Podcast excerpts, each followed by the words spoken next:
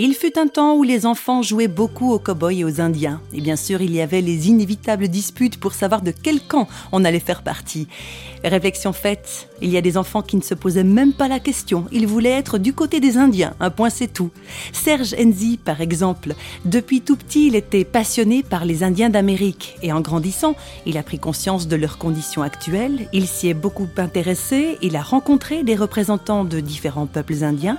Et il est membre d'une association suisse qui représente des Amérindiens chrétiens. On va commencer par quelques chiffres. Serge Enzi nous dit combien on dénombre d'Amérindiens actuellement.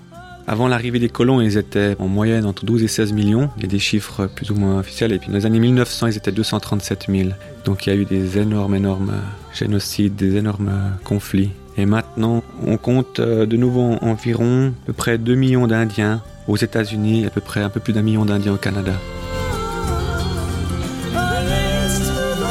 Serge Enzi a rencontré des Amérindiens chrétiens. C'est particulièrement difficile d'être amérindien et chrétien du moment qu'on se dit amérindien chrétien, pour certaines personnes là-bas, c'est un, reniement complet des traditions et de leur culture et de leurs origines. Robert Soto, le pasteur Apache au Texas, me disait pour lui, déjà c'était un énorme cadeau de pouvoir rencontrer le Seigneur c'était quelque chose qu'il attendait depuis très longtemps. Et depuis, c'était de pouvoir mettre un nom sur le Créateur. Et dans nombreuses tribus, il l'attendait. Dans nombreuses tribus, on a des récits où il y avait des missionnaires qui sont arrivés dans des villages perdus aux extrémités, euh, même jusqu'au nord euh, de l'Alaska, où quand les missionnaires sont arrivés, euh, les gens leur ont dit mais on vous attendait. On savait qu'un jour, quelqu'un viendrait avec le grand livre et nous parlerait du Créateur de Dieu. Et je sais qu'il y a eu des, des, Amérindiens qui ont eu des révélations, des songes, des anciens qui savaient qu'un jour quelqu'un viendrait leur parler de Jésus.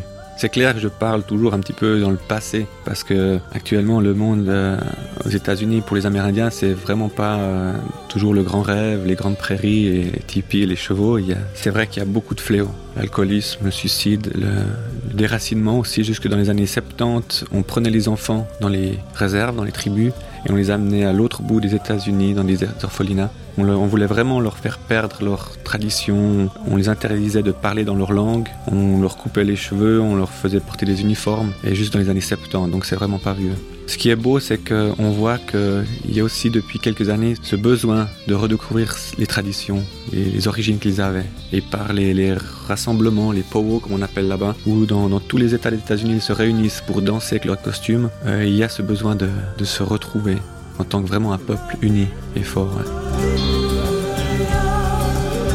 Jusqu'à l'âge de, 30 ans, j'étais en, en conflit par rapport aux chrétiens que je fréquentais chaque fois que je leur parlais des Amérindiens on me disait oui oui mais ils ont des pratiques, des pratiques occultes, tu peux pas être d'accord avec euh, leur mode de vie et, ta foi. Et j'étais blessé, je me suis dit pourquoi est-ce que nous on aurait le droit? On a aussi des traditions en Suisse, on a aussi plein de choses et pourquoi alors ils n'auraient pas le droit? Dieu les a créés avec leur type de peau, avec leurs traditions, avec leurs coutumes. Et pour moi, ça a été merveilleux de voir des, des Amérindiens chrétiens danser avec leurs costumes traditionnels et chanter des chants de louange à Dieu. Moi, ce qui m'a le plus touché, c'était euh, leur témoignage de pardon qu'ils avaient par rapport à tout ce que l'Européen a fait au nom du christianisme et de voir des Amérindiens chrétiens qui nous disaient que pour eux, euh, il n'y avait aucune haine. Et j'ai trouvé ça merveilleux, ça m'a vraiment touché. Un témoignage de pardon auquel je prendrai garde de ne rien ajouter. À bientôt pour un prochain Réflexion faite.